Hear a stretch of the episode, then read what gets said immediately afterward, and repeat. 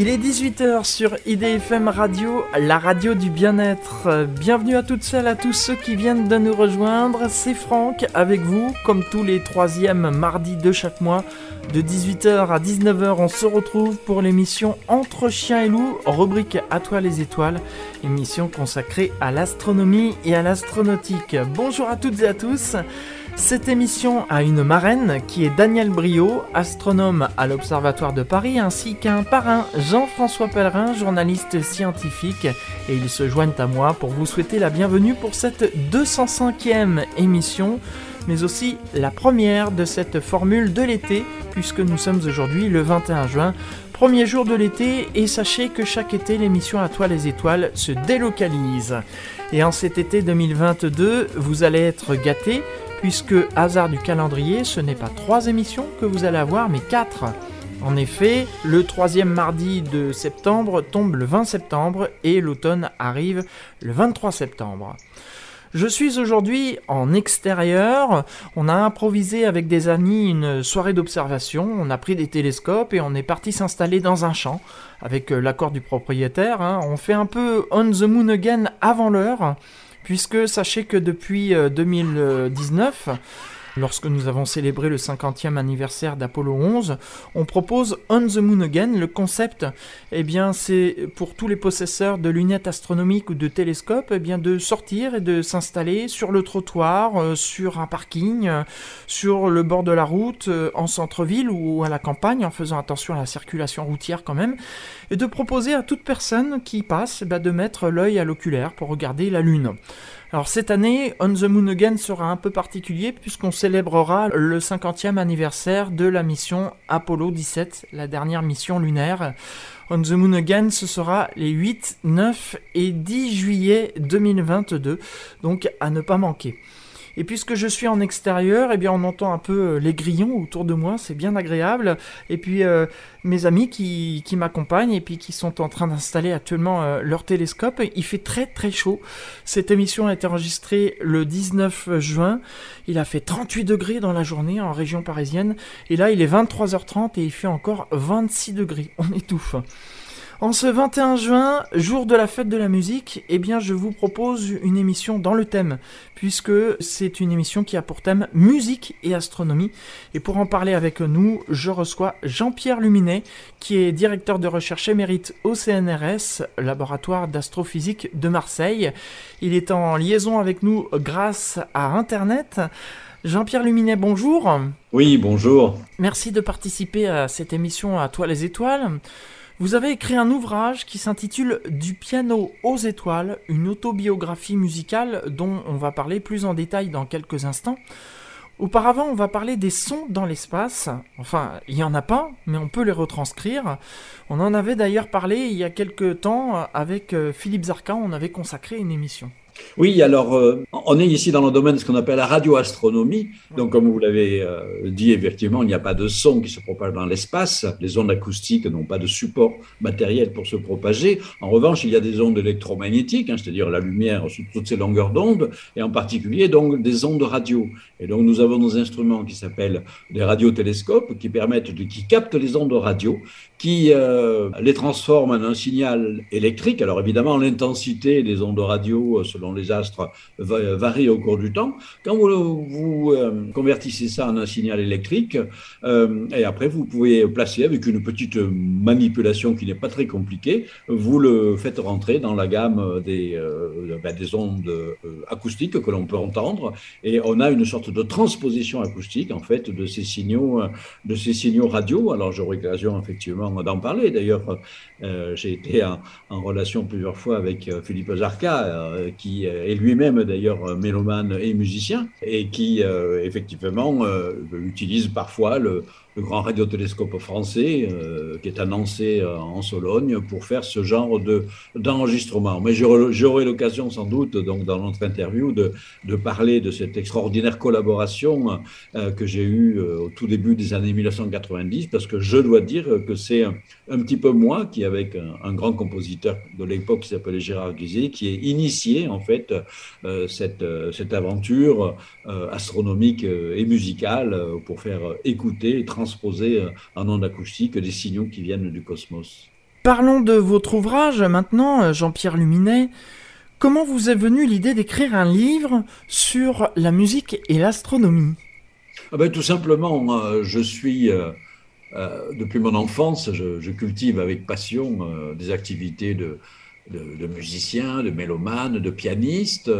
Euh, donc avant euh, de devenir chercheur, hein, puisque ça c'était dans mon enfance et dans mon adolescence. Et puis euh, je les ai progressivement mêlés en fait ces, cette passion pour la musique au fil des ans à mes activités d'astrophysicien, à travers notamment des collaborations dont on parlera que j'ai développées avec de nombreuses figures de la musique contemporaine pour la création d'œuvres inspirées par le par le cosmos. Et ben, effectivement en 2021 j'ai un petit peu synthétisé toute, cette, aventure musicale euh, à travers donc cet ouvrage du piano aux étoiles, où il y a une partie un petit peu euh, autobiographique où je raconte simplement moi mon propre parcours, un modeste parcours de mélomane et de pianiste.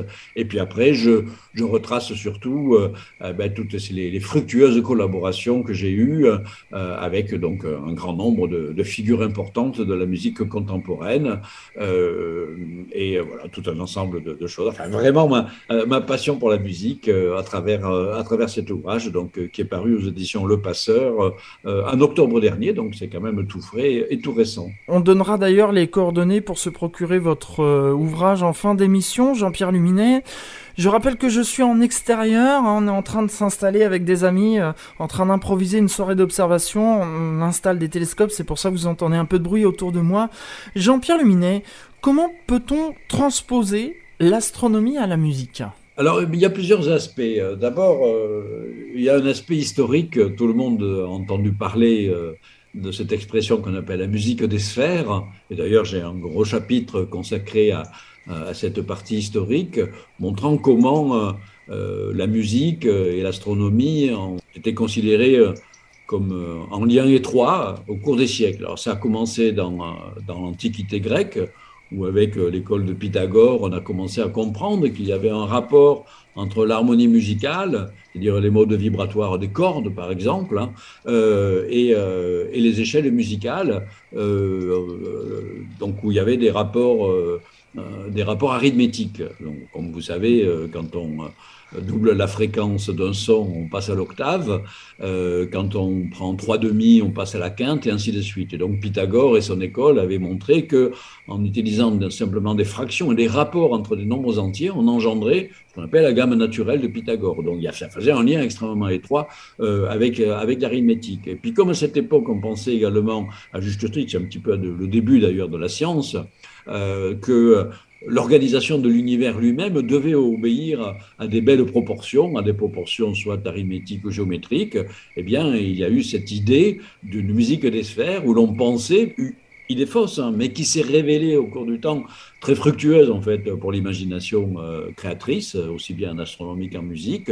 On pensait par exemple que les orbites des planètes connues, euh, à l'époque où on pensait que la Terre était au centre de l'univers et que les planètes tournaient en cercle autour, on pensait que les trajectoires des planètes émettaient une sorte de son, il y avait donc une sorte d'harmonie supposée qu'évidemment l'oreille humaine n'entendait pas, mais une harmonie céleste qui traduisait en fait ben, l'organisation harmonieuse du cosmos à l'échelle même de l'astronomie. Évidemment, ces sons, euh, on les, les, oreilles humaines n'entendaient pas ces sons. Alors, ça paraît un petit peu naïf avec le recul, mais il faut savoir que même ça a énormément influencé, d'abord en partie le développement euh, d'une forme d'astronomie, en tout cas euh, la, compréhension des orbites de, des planètes dans le système solaire. Ça a influencé également des compositions musicales, et cette idée, elle a culminé au XVIIe siècle avec l'immense Kepler, le génial Kepler, qui écrit un, un traité euh, incroyable en 1618 qui s'appelle L'harmonie du monde, dans lequel il expose euh, ben, les fameuses lois de Kepler, qui sont des lois astronomiques extraordinaires qui décrivent le mouvement elliptique des planètes autour du Soleil et qui sont toujours euh, en usage et utilisées aujourd'hui, mais il les met en correspondance avec une sorte d'harmonie cosmique généralisée, puisque Kepler estimait que chaque planète sur son orbite, qui n'est plus circulaire chez Kepler, elle devient elliptique, la planète, au lieu d'émettre une seule note de musique, comme on le pensait avant lui, euh, elle émet un intervalle musical. Et il y a un, chapitre extraordinaire dans cet ouvrage d'astronomie, qui est un chapitre sur la musique, où il décrit les intervalles musicaux qu'il attribue aux planètes. Et l'ensemble, ça fait euh, le cœur planétaire, où ça fait une, musique donc extraordinairement complète. Alors c'est un petit peu le point culminant euh, de cette histoire un petit peu fantasmatique, il faut bien le reconnaître, de musique des sphères.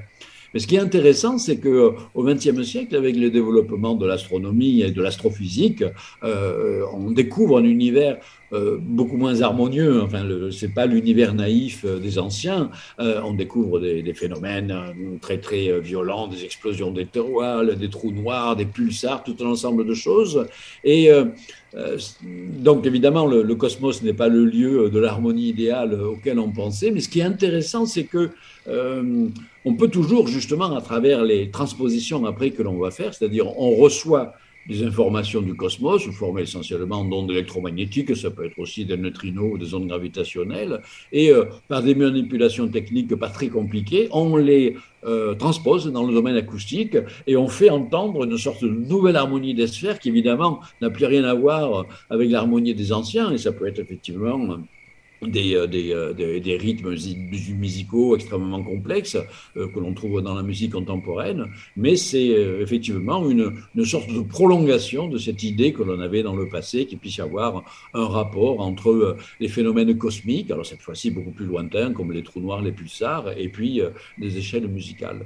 J'ai vu que la NASA avait mis en musique l'univers. On peut d'ailleurs euh, trouver des extraits sur Internet, euh, Jean-Pierre Luminet. Euh, par exemple, on a une image de la Voie lactée, et quand on appuie sur Play, comme un, petit lecteur en fait, on a un curseur qui se déplace sur la Voie lactée, et au fur et à mesure, on entend la musique générée par l'image de la Voie lactée. C'est pas mal ça.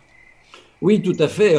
NASA aime beaucoup ce genre de choses. Il y a pas de NASA, l'Agence spatiale européenne fait ça aussi. Mais en fait, comme je l'ai dit brièvement, je vais y revenir, euh, je dois dire que c'est un petit peu moi qui ai initié cette affaire-là à la toute fin des années 80, euh, en ce sens que, bon, à cette époque, il existait déjà des enregistrements, mais vraiment sur des petits, sur des mini cassettes audio que les radioastronomes s'amusaient à faire, pas du tout pour faire de la musique, mais simplement ils avaient enregistré des signaux radio de différentes sources. Alors, par exemple, il y avait euh, des signaux radio venant de l'activité variable euh, du Soleil dans le domaine radio, lorsque par exemple on a des éruptions solaires, hein, le cycle solaire est très variable, on avait effectivement euh, des signaux radio variables au cours du temps. Il y avait également euh, des phénomènes liés aux planètes les champs magnétiques des planètes, comme le champ magnétique de la Terre, le champ magnétique du Jupiter. Et puis, il y avait également, peut-être les, choses les plus intéressantes et les plus surprenantes, des enregistrements d'objets qu'on appelle des pulsars. Alors, pour les, les, auditeurs qui nous écoutent, je rappelle que les pulsars, ce sont en fait des, des résidus d'étoiles qui ont massives, qui ont jadis explosé dans des phénomènes de supernova, comme on l'appelle. Mais le cœur de ces étoiles, c'est lui concentré et a formé donc euh, euh, des objets extrêmement compacts et assez fascinants qu'on appelle des étoiles à neutrons. Euh, qui ont deux propriétés. Elles tournent très rapidement sur elles-mêmes, d'une part, de la façon de véritables métronomes, hein, mais surtout elles émettent, grâce à leur champ magnétique extrêmement puissant, elles émettent un faisceau radiatif qui est essentiellement dans le domaine radio, euh, qui balaye, qui l'espace et qui tourne évidemment à la, même, à la vitesse de rotation de l'étoile. Et donc, ce qui fait que lorsque vous avez un radiotélescope qui observe un pulsar, ce que vous recevez, ce sont des impulsions radio périodiques, c'est-à-dire espacées très régulièrement dans le temps, je vous le dis, comme un véritable métronome cosmique, mais avec une précision absolument euh, euh, inflexible. Alors c'est ce genre effectivement de signaux euh, astronomiques qui sont les plus, ben, les plus étonnants parce que je répète, transposé dans le domaine acoustique, vous entendez le bruit d'une percussion africaine, quelque chose comme ça, par exemple, hein, vous voyez, quelque chose comme ça, avec des différents rythmes. Il y a des pulsars qui sont rapides et des pulsars qui sont lents. Alors, si je raconte ça, c'est parce que à la toute fin des années 80, donc, ce genre d'enregistrement existait, mais uniquement, je vous dis, sous forme de cassette audio, pas du tout l'idée euh, d'en faire de la musique. Or, il se trouve qu'un grand compositeur de musique contemporaine de l'époque, qui s'appelait Gérard Griset, qui enseignait la composition musicale à l'université de Berkeley, il avait précisément rencontré dans, au laboratoire d'astrophysique de l'université de Berkeley des radioastronomes qui s'intéressaient à la musique et qui lui avaient fait écouter ses enregistrements. Et il avait été fasciné par ces, sons cosmiques.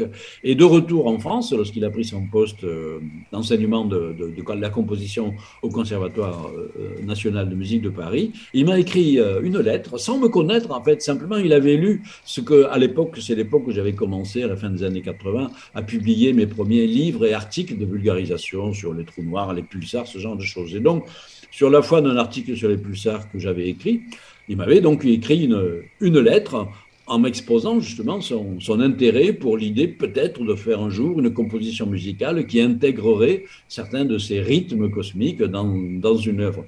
Et alors, c'est tout à fait extraordinaire parce que donc il ne me connaissait pas. Il, bon, simplement, il me connaissait en tant qu'astrophysicien et il ne savait pas du tout que j'étais passionné de musique, de musique contemporaine et qu'en plus, je connaissais, je, le connais, je connaissais ses œuvres. J'avais déjà des disques de ses enregistrements.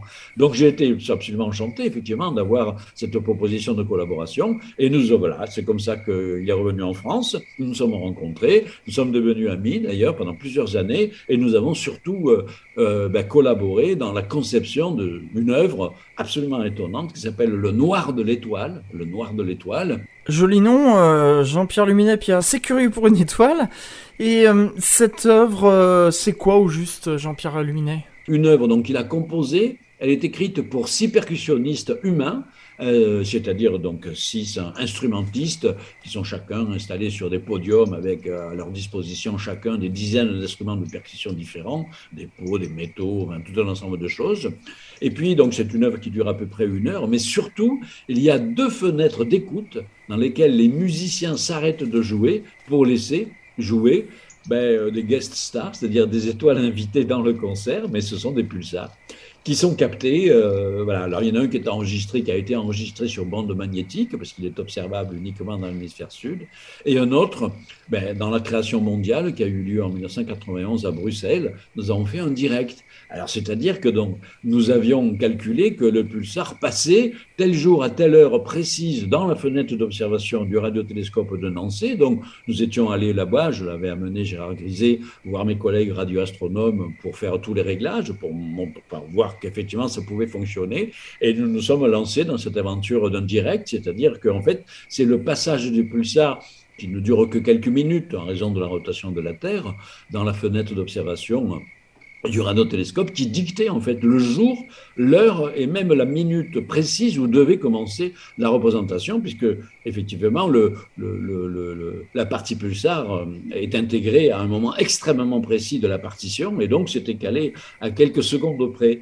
Et donc euh, voilà, on voulait transcrire en fait cette histoire, le, une sorte de rendez-vous céleste. C'est-à-dire, en fait, c'est le passage du pulsar qui donnait rendez-vous aux hommes pour l'écouter, et non pas l'inverse. Évidemment, euh, c'est pas nous qui convoquons le pulsar. Le pulsar, lui, euh, il a sa mécanique céleste à lui, et nous voulions justement transcrire cette idée d'un lien inhabituel entre le temps des astres et le temps des hommes. Normalement, ce sont des temps incommensurables. Vous pensez, évidemment, les pulsars, ils sont à des milliers d'années-lumière, donc rien que le rythme radio met plusieurs milliers d'années pour arriver sur Terre, et ainsi de suite.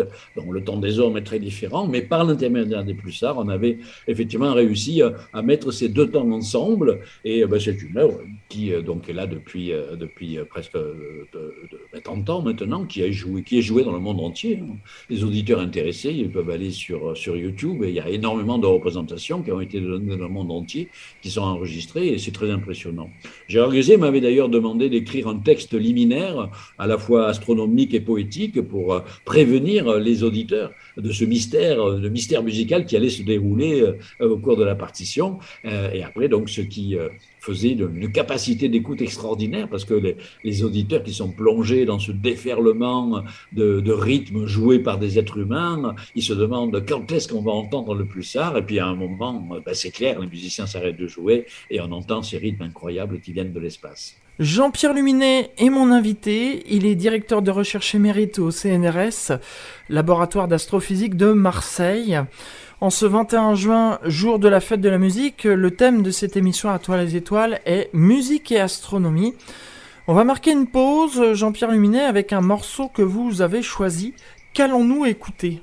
Ah ben, je propose éventuellement de faire écouter, euh, de faire écouter un, extrait de cette, euh, un extrait assez bref de cette partition du Noir de l'Étoile. Eh bien, nous allons écouter euh, ce morceau et pendant ce temps-là, on m'a fait signe que les télescopes sont installés puisque je vous rappelle que je suis en extérieur avec des amis, on improvise une soirée d'observation et on m'a dit là qu'il y avait des télescopes qui étaient pointés sur M81 et M82 ce sont des galaxies. Je vais aller voir ça plus près et on se retrouve juste après pour la suite de cette émission. À toi les étoiles, à tout de suite.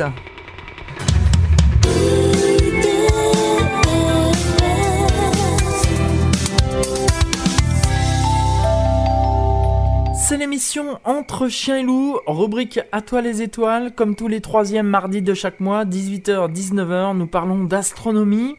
Première émission de cet été 2022, en ce 21 juin 2022, je suis aujourd'hui au beau milieu des champs avec des amis.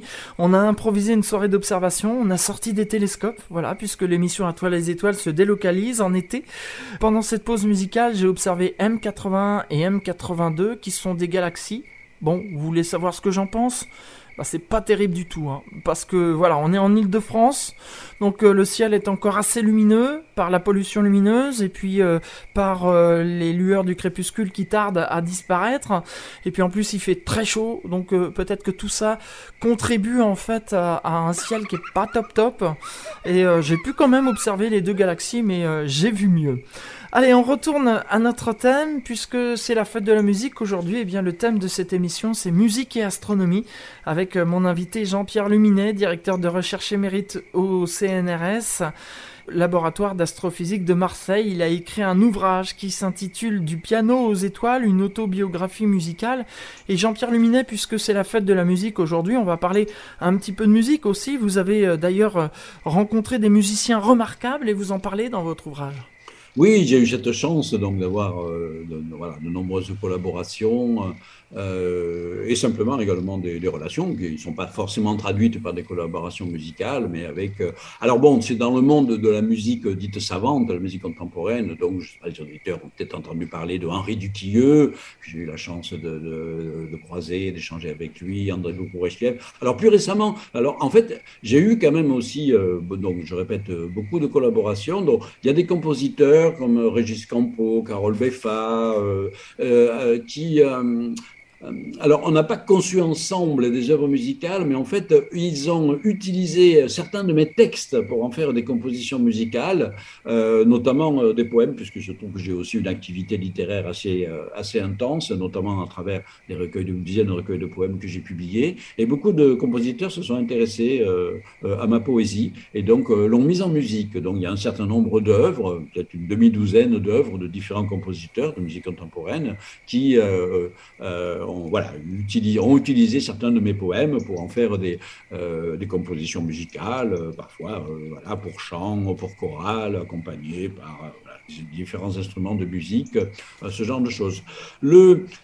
La collaboration récente, de niveau tout à fait exceptionnel par rapport à celle que j'avais avec Gérard Griset, il y a 30 ans, euh, ça a été en 2018 avec un, compositeur d'une quarantaine d'années qui s'appelle Hector Parra, euh, compositeur extraordinaire d'origine catalane, mais qui a fait toutes euh, ses recherches en, France, ce qu'on appelle un, l'IRCAM, en fait, hein, l'Institut de recherche de musique contemporaine qui a été fondé par Pierre Boulez. Et alors lui, c'est un véritable passionné. Je n'ai jamais rencontré. Il y a beaucoup effectivement d'artistes, et donc en particulier de musiciens, qui sont passionnés par l'astrophysique, ce genre de choses. Euh, mais alors, je n'ai jamais rencontré quelqu'un qui a une culture astrophysique euh, aussi extraordinaire que Hector Parra. Il a dévoré tous les livres de vulgarisation euh, que l'on écrit. Il les, il les, intègre très très bien, il comprend très bien ce dont il s'agit, sans entrer évidemment dans la technique. Et donc, il avait lu beaucoup de mes livres, les livres que j'ai publiés sur les, les pulsars, les trous noirs, la cosmologie, les univers chiffonnés, le Big Bang, tout un ensemble de choses. Et dans les années, il n'y a pas très longtemps, c'était en 2016-2017, il est venu me, voir. Alors ça, c'était euh, euh, à l'époque, euh, non, même avant 2017, j'étais encore à l'Observatoire de Paris, puisque j'ai fait quand même l'essentiel de mon, de mon travail de chercheur pendant 35 ans dans l'Observatoire de Paris, avant d'être maintenant au laboratoire de Marseille. Il était venu me voir dans mon bureau. Ça, c'était en 2011, pour me faire écouter certaines de ses œuvres qu'il avait écrites pour orchestre.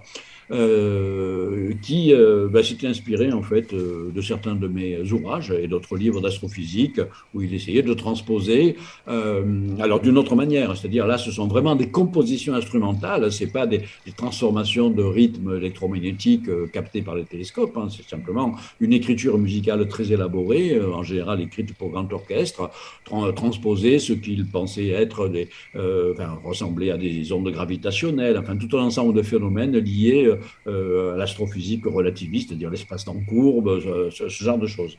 Et donc il a eu le désir après de faire vraiment une collaboration avec moi, c'est-à-dire que l'on conçoive ensemble euh, une œuvre musicale, c'est ce que nous avons fait, et ça s'est traduit donc en 2018 par une œuvre d'une trentaine de minutes pour euh, grand alors c'est une œuvre très complexe, il y a un grand orchestre, il y a un sous-ensemble de 16 solistes, et puis il y a de l'électronique qui est intégrée là-dedans, ça s'appelle Inscape, ça a été donc créé euh, euh, en création mondiale à, Barcelone en 2018. Euh, après, ça a été donné à la Philharmonie de Paris, puis à Cologne, à Lille, etc. Et alors, c'est, alors c'est quoi? Mais en fait, Hector Parra m'avait demandé de lui proposer un scénario euh, scientifique qui serait en fait une plonge. On, part dans l'espace-temps, on va s'approcher d'un trou noir, on va plonger dans le trou noir, on va traverser le trou noir par ces structures hypothétiques qu'on appelle des trous de verre pour ressortir ailleurs dans un autre univers euh, avec une forme différente. Et donc tout ça, à partir de ce scénario, donc il a écrit une œuvre, une œuvre euh, donc pour euh, musical, qui est une sorte de voyage psychoacoustique, si on dans un, euh, dans un trou noir. Et Jean-Pierre Luminet, vous avez fait du jazz également? Oui, mais ça c'est dans ma pratique euh, donc personnelle, hein, de, ben, essentiellement du piano, puisque j'ai commencé le, le piano vers l'âge de 12 ans. Et, j'ai eu une véritable passion pour cet instrument, donc j'ai toujours joué tout au long de ma vie. bon, j'ai atteint un petit niveau amateur euh, à peu près euh, à peu près respectable. Euh, bon, j'ai pas eu le temps évidemment de développer, enfin de faire des études très poussées pour développer une technique virtuose qui me permettrait de jouer les très grandes œuvres du répertoire, euh, les, les, les, études de Chopin ou les sonates de Liszt ou Rachmaninoff. Mais enfin bon, j'ai tout un répertoire quand même assez vaste euh, de piano euh, que je joue. il m'est même arrivé d'ailleurs de, de, donner quelques récitals publics, plusieurs fois, deux fois à Paris, deux fois au, au Canada, dans des petits auditoires. C'était une sorte de petits défis que je me lançais parce que, évidemment, je ne suis pas du tout très loin d'être professionnel, mais c'est quand même un défi que l'on se lance effectivement pour pour, euh, voilà, pour donner un, petit récital. Et donc, dans ce parcours euh, passionné donc, euh, de pianiste mélomane, j'ai découvert, après la musique dite classique, ben, j'ai découvert la magie du jazz. Euh, ça, c'est quand je suis arrivé à Paris, quand j'ai quitté donc, ma Provence natale pour faire euh, ben, ma thèse d'astrophysique à l'Observatoire de Paris. Euh, ben, il y avait donc, j'ai découvert une école de musique, de jazz, et j'ai commencé à découvrir et à me passionner pour, le, pour cette forme très particulière et qui n'a plus rien à voir évidemment avec la, la musique classique qui est écrite sur des partitions. Ce qui me fascinait dans le jazz, c'est justement c'est l'improvisation. Et moi, j'aime beaucoup, euh, j'aime beaucoup aussi improviser un petit peu en toutes choses. Hein. Par exemple, quand je donne des conférences euh, publiques euh, ou autres, voilà, je ne prends pas de notes, voilà, j'aime bien improviser.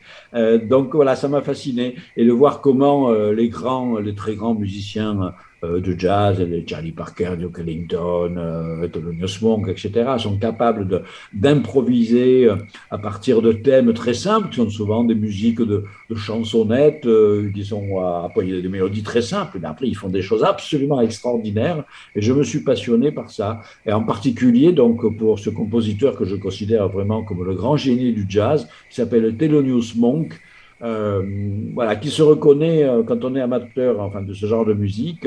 Euh, bah, dès qu'on écoute trois notes, on reconnaît absolument le style de Monk tellement qu'il est, qu'il est personnel. Et j'ai été tellement fasciné par cela que comme j'ai développé une bonne oreille, parce que j'ai fait des études musicales assez précoces, et puis j'ai un petit peu l'oreille absolue, et je sais bien, je sais écrire la musique, eh bien j'ai écouté des enregistrements de Thelonious Monk qu'il avait fait au piano solo de certaines de ses œuvres pour voir comment c'était fait. Parce qu'évidemment, il n'y a pas de partition. Moi, je répète, ce sont des improvisations. Mais à partir du moment où vous avez euh, une musique que vous entendez, ben, vous pouvez en écrire la partition. Et c'est ce que j'ai fait. Donc, il y a une trentaine d'années, euh, j'ai fait des relevés, comme on appelle, de plusieurs de ces compositions musicales, euh, parce que j'étais curieux de savoir ça sonnait de façon tellement étrange et extraordinaire que je voulais savoir comment c'était fait. Et j'ai découvert comment c'était écrit, euh, avec finalement, contrairement à ce que je pensais, une immense simplicité de moyens qui est la marque en fait des très grands compositeurs, c'est-à-dire avec très peu de notes mais extrêmement bien choisies. Ça crée un climat, un climat à la sonore, à la fois harmonique, mélodique, absolument exceptionnel. J'ai même mis sur la, à la disposition, sur certains de mes sites internet, parce que j'ai des blogs, j'ai des chaînes YouTube, etc. J'ai mis à la disposition de personnes intéressées euh, les, euh, les, PDF euh, de ces transcriptions pour piano euh, que j'ai que j'ai faites euh, de Thelonious Monk. Donc voilà un petit, également un petit aperçu sur, euh, sur mes différentes, différents aspects de, de mes passions musicales. Vos blogs, dont un qui s'intitule Luminescence sur Futura, qui est d'ailleurs partenaire de cette émission À toi les étoiles, Jean-Pierre Luminet. Et quand on revient dans le domaine de la musique dite savante, vraiment, euh, bon, on a toujours plus ou moins des périodes préférées, mais mes goûts musicaux, ça va de la musique ancienne, qui commence au Moyen Âge, en passant par la musique baroque et jusqu'à la musique la plus, la plus contemporaine, également toutes les formes de musique, hein, notamment également quand je suis monté à, à, Paris, je me suis passionné pour, pour l'opéra, et donc euh, j'ai passé, ben, j'ai assisté à des, des, dizaines, des dizaines, des dizaines de représentations euh, d'opéra. D'ailleurs, dans mon livre, je raconte euh, des souvenirs euh, des souvenirs de concerts qui m'ont particulièrement marqué, avec notamment euh, des créations euh, d'opéra, avec des anecdotes incroyables qui se sont déroulées lorsque j'étais à Paris et ailleurs, parce que souvent quand je voyage à l'étranger, j'essaie de me débrouiller pour trouver des places d'opéra quand, quand c'est possible. Jean-Pierre Luminet, on va marquer une deuxième pause choisie par vous, toujours en rapport avec l'astronomie? Oh, je pense que je vais, je vais vous proposer en fait euh, une pièce extraordinaire de Thelonious Monk.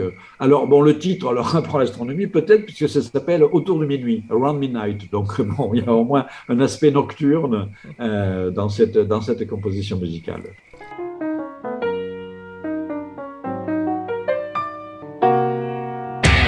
En Ile-de-France, vous écoutez IDFM, la plus francilienne des radios.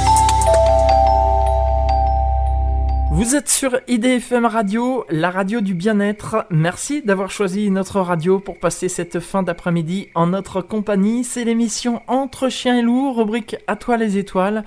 Comme tous les troisièmes mardis de chaque mois, de 18h à 19h, nous parlons d'astronomie.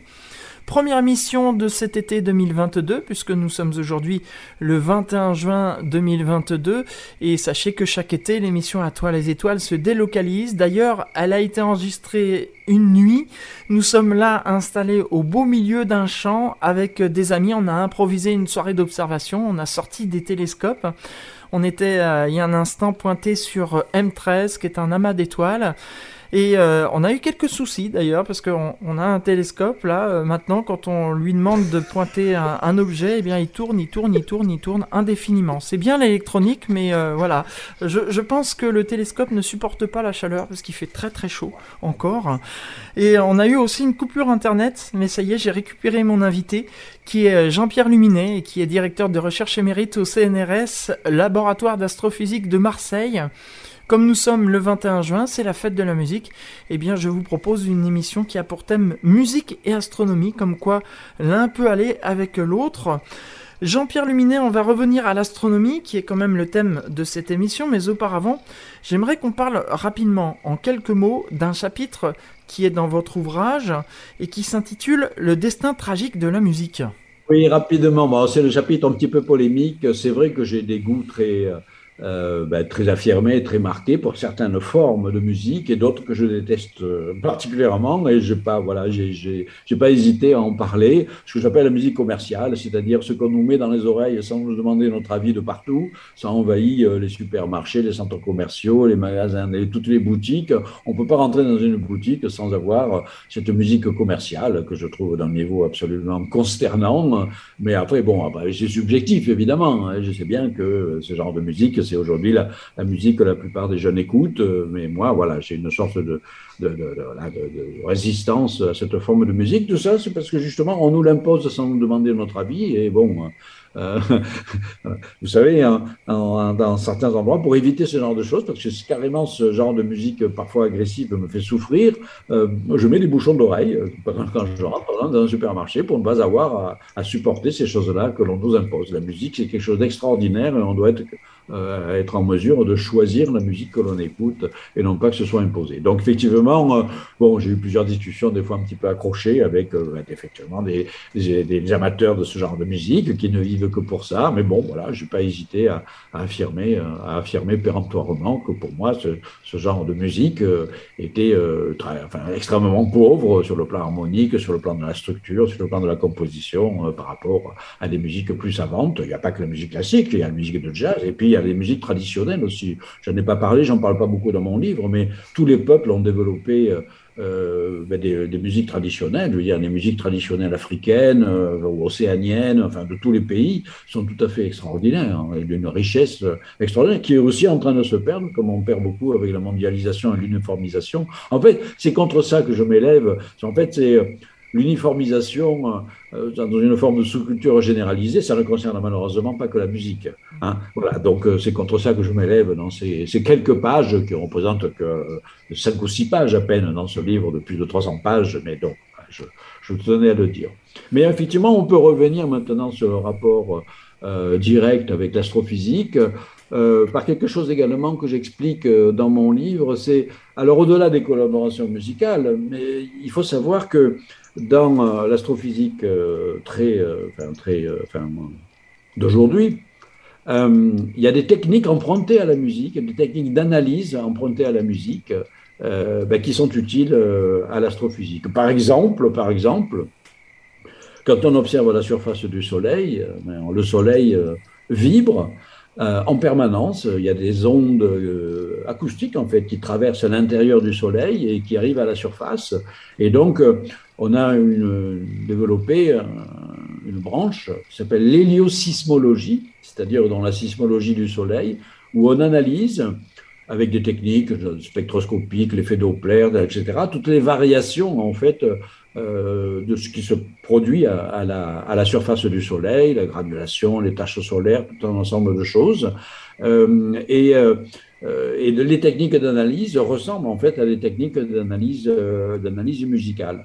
Maintenant, après, euh, au-delà du Soleil, on commence à, arriver à faire ça avec des, les étoiles. Donc, on fait également de la sismologie stellaire. On, utilise, on étudie les modes vibratoires euh, des étoiles. Quelle est l'application qui vous plaît le mieux, Jean-Pierre Luminet?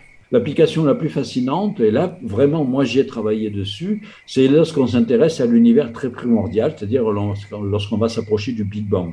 Donc, je rappelle, dans le modèle du Big Bang, on est un, un univers très jeune, initialement très chaud, très dense, et qui est en expansion. Et dans cette phase-là, pendant 400 000 ans, cet univers était suffisamment dense, parce qu'en fait, il n'avait pas encore formé d'étoiles, de planètes, de galaxies. C'était une sorte de plasma, c'est-à-dire un gaz très chaud, mais très dense, dans lequel, figurez-vous, les ondes acoustiques, elles, pouvaient euh, justement se propager, parce qu'il y avait euh, le milieu était suffisamment dense pour cela. Et donc, le très jeune univers, pendant 400 000 ans, a été parcouru par tout un ensemble d'ondes. Il y a eu des ondes gravitationnelles, des ondes électromagnétiques, mais donc également des ondes acoustiques générées en fait par ce phénomène du Big Bang.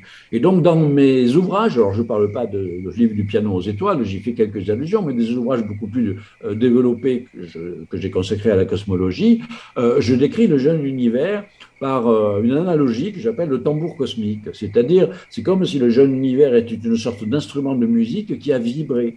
Et nous avons des techniques pour analyser les modes vibratoires fondamentaux, des techniques empruntées à la musique, mais évidemment qui sont adaptées à la, théorie d'Einstein. Donc c'est plus compliqué parce que c'est à quatre dimensions, en trois dimensions d'espace, une, une, dimension de temps. Mais donc, alors notamment, il y a eu une découverte extraordinaire, vous le savez, ça s'appelle le rayonnement fossile. Le rayonnement fossile, c'est euh, le vestige, le rayonnement résiduel de la première lumière qui a été émise euh, par l'univers, c'était il y a 13,8 milliards d'années. C'est le moment où justement le plasma euh, primitif euh, est devenu transparent et a laissé échapper la lumière. Donc c'est l'origine de la lumière. 400 000 ans après le Big Bang, donc par rapport à nous, ça fait 13,8 milliards d'années dans le passé. Et nous baignons encore dans cet écho, alors on l'appelle parfois un écho, hein, ça évoque un petit peu la musique également, ça évoque le son, dans cet écho de lumière résiduelle qu'on appelle donc le rayonnement fossile. Et euh, nos télescopes embarqués dans l'espace ont, fait des cartes de ce rayonnement. Et euh, on a des cartes extraordinaires que l'on voit facilement sur Internet, par exemple, qui montrent euh, ben, l'univers tel qu'il était au moment où il, a où il a libéré sa lumière. Et ça ressemble finalement à la, membrane d'un grand tambour sur lequel on aurait réparti du sable, que l'on aurait fait vibrer, et le sable aurait fait des structures. Et, c'est exactement ce qui s'est passé. Alors, ce n'est pas du sable, c'est effectivement des grumeaux euh, du plasma primitif qui se sont réorganisés lorsque le jeune univers a cessé à peu près de vibrer au bout de 400 000 ans.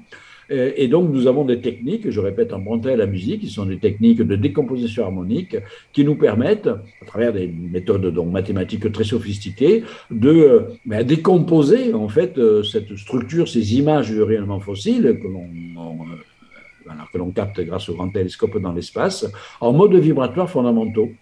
L'équivalent de euh, la note fondamentale, l'équivalent de l'octave, de la quinte, ce genre de choses, mais c'est un peu plus compliqué. Et chaque mode vibratoire fondamental nous apprend quelque chose sur les paramètres de l'univers. En effet, Jean-Pierre Luminet, et il y a tellement de choses encore à découvrir sur l'univers et notamment sur les sons de l'espace. J'ai travaillé il y a une vingtaine d'années, euh, j'ai continué sur une branche euh, nouvelle de la cosmologie que j'ai contribué à, euh, à fonder d'ailleurs, qui s'appelle la topologie cosmique, c'est-à-dire l'idée qu'en fait la forme de l'espace dans lequel nous vivons pourrait être beaucoup plus euh, étrange que celle que nous pensions a, priori. Le modèle simple, c'est un espace infini avec très peu de courbures, etc. Mais j'ai montré avec mes collaborateurs dans des dizaines de publications que euh, on pouvait fabriquer des modèles d'espace que j'ai appelés les espaces chiffonnés avec des formes un petit peu étranges, mais qui sont toutes permises par les mathématiques et les géométries non euclidiennes et toutes compatibles en avec les modèles généraux de Big Bang euh, et qu'on pouvait donc euh, faire euh, des hypothèses là-dessus. Et en 2003, ben, nous avons publié un article qui avait fait la sensation à l'époque, qui avait fait la une de la célèbre revue Nature, où nous proposions en fait un, modèle de forme d'espace un peu compliqué, s'appelait l'espace dodécaédrique de Poincaré. Et pourquoi? Eh bien, en fait, c'était à la suite de, de résultats observationnels qui avaient été obtenus à cette époque par un télescope américain qui avait analysé justement la structure de ce fameux rayonnement fossile.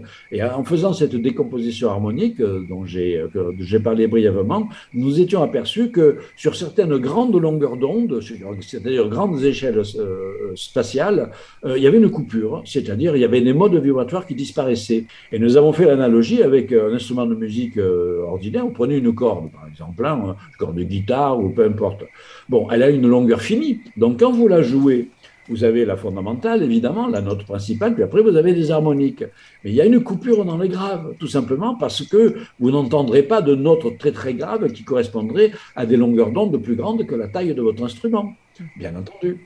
Et donc, nous avons fait cette euh, analogie et nous avons calculé que euh, les graves qui manquaient, l'équivalent des graves qui manquaient dans le rayonnement fossile correspondait en fait à une coupure spatiale, c'est-à-dire à une échelle où l'espace s'arrêtait. Et, donc, nous avons proposé donc un modèle d'espace fini, sans bord, avec une certaine structure, euh, et donc grâce justement à cet outil d'analyse harmonique. Donc voilà comment en fait la musique et les techniques musicales peuvent nous amener très très loin dans l'astrophysique et la cosmologie la plus contemporaine et la plus moderne. Jean-Pierre Luminet, on va marquer une troisième et dernière pause musicale et toujours euh, une musique de votre choix. Alors que nous proposez-vous? Écoutez, on, je vous ferai, euh, on va écouter le début parce que souvent ce sont des œuvres longues évidemment. Euh, on pourrait écouter le début d'une œuvre qui m'a profondément marqué quand j'étais quand j'étais adolescent. C'est le fameux Sacre du printemps d'Igor Stravinsky avec le début absolument incroyable avec ses rythmes obsessionnels et voilà, c'est un hymne à la nature, alors pas seulement effectivement aux étoiles, mais à la nature, le printemps qui monte, et c'est une œuvre pour orchestre euh, absolument frappante. Euh, donc, euh, on tâchera d'écouter un extrait particulièrement impressionnant de cette œuvre. Et pendant ce temps-là, je vais de nouveau aller mettre l'œil à la lorgnette. On, est pointé sur quoi là M51. On me dit M51 qui est une galaxie. Eh bien, je vais aller voir cela. Pendant ce temps, on va écouter donc le morceau choisi par notre invité Jean-Pierre Luminet. Je vous rappelle que c'est l'émission Entre chiens loups, rubrique à toi les étoiles, pour thème aujourd'hui musique et astronomie. On se retrouve dans un instant, à tout de suite.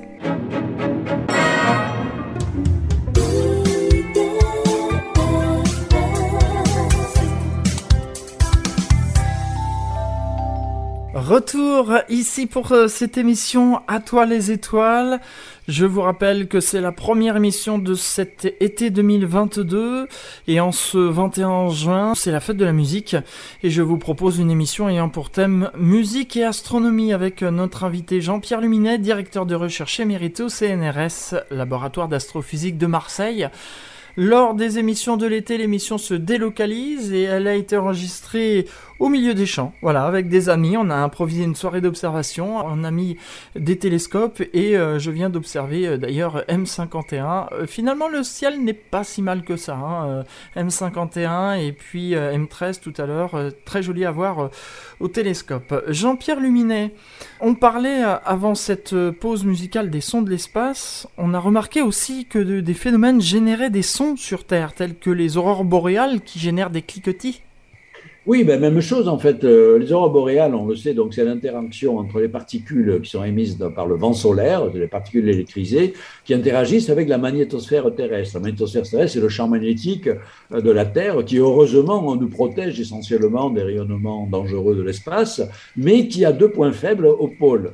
Et donc, il y a des sortes d'entonnoirs euh, où cette protection, elle, est plus faible. Et donc, effectivement, une partie du vent solaire s'engouffre dans ces entonnoirs, c'est-à-dire pénètre dans les couches plus profondes de, l'atmosphère, au lieu d'être repoussé très très loin par le champ magnétique.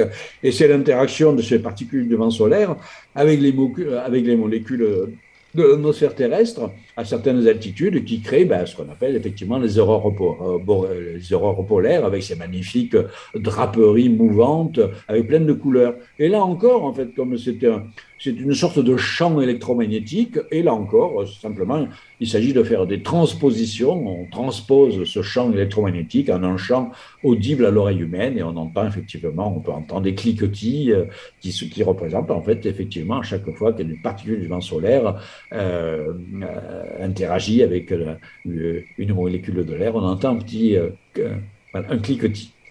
Il y a aussi les météorites qui explosent en pénétrant dans l'atmosphère, et puis euh, les météores, ces minuscules grains de poussière qui pénètrent dans l'atmosphère, et j'ai même entendu euh, un jour euh, une étoile filante siffler. Oui, alors là, il s'agit absolument, mais là, il ne s'agit plus de transposition, il s'agit réellement d'onde acoustique, parce qu'effectivement, un météore qui traverse l'atmosphère de la Terre crée ben, une onde de choc, un petit peu comme un avion fait du bruit, évidemment, et notamment quand il franchit le mur du son, il y a des ondes acoustiques et des, des, ondes de choc particulières que l'on entend, et donc, effectivement, les météores qui arrivent à très grande vitesse, dans l'atmosphère de la Terre. Euh, si ce n'est pas des grains de poussière euh, minuscules, comme c'est souvent le cas avec les micrométéorites, où là simplement ça se traduit par des étoiles filantes, mais qui sont silencieuses, hein, on n'entend pas les étoiles filantes. Quand il y a des météores euh, un peu plus gros, c'est-à-dire bon, des cailloux hein, qui peuvent faire quelques kilogrammes ou même des fois quelques tonnes et qui se fragmentent dans l'atmosphère, on entend réellement l'onde de choc. effectivement, ben, si vous avez entendu ça, c'était ben, réellement le son produit par l'éruption de la météorite dans l'atmosphère de la Terre. Mais on aurait encore beaucoup de choses, euh, Jean-Pierre Lumière. c'est un sujet euh, quasiment infini. Hein. Dire on pourrait en parler pendant des heures, effectivement. Sur ces sons de l'espace. Jean-Pierre Luminet, on arrive au terme de cette émission à toi les étoiles. Je voudrais vous remercier d'avoir participé à cette émission. On a eu une coupure internet tout à l'heure, mais c'était pendant une pause musicale, donc voilà. Et puis après, bah, ça a tenu, comme quoi on peut faire euh, de l'internet en plein milieu de la campagne. Jean-Pierre Luminet, euh, on va rappeler euh, les coordonnées de votre euh, ouvrage pour celles et ceux qui souhaiteraient se le procurer. Oui, donc du piano aux étoiles, sous-titré une autobiographie musicale, c'est publié aux éditions Le Passeur.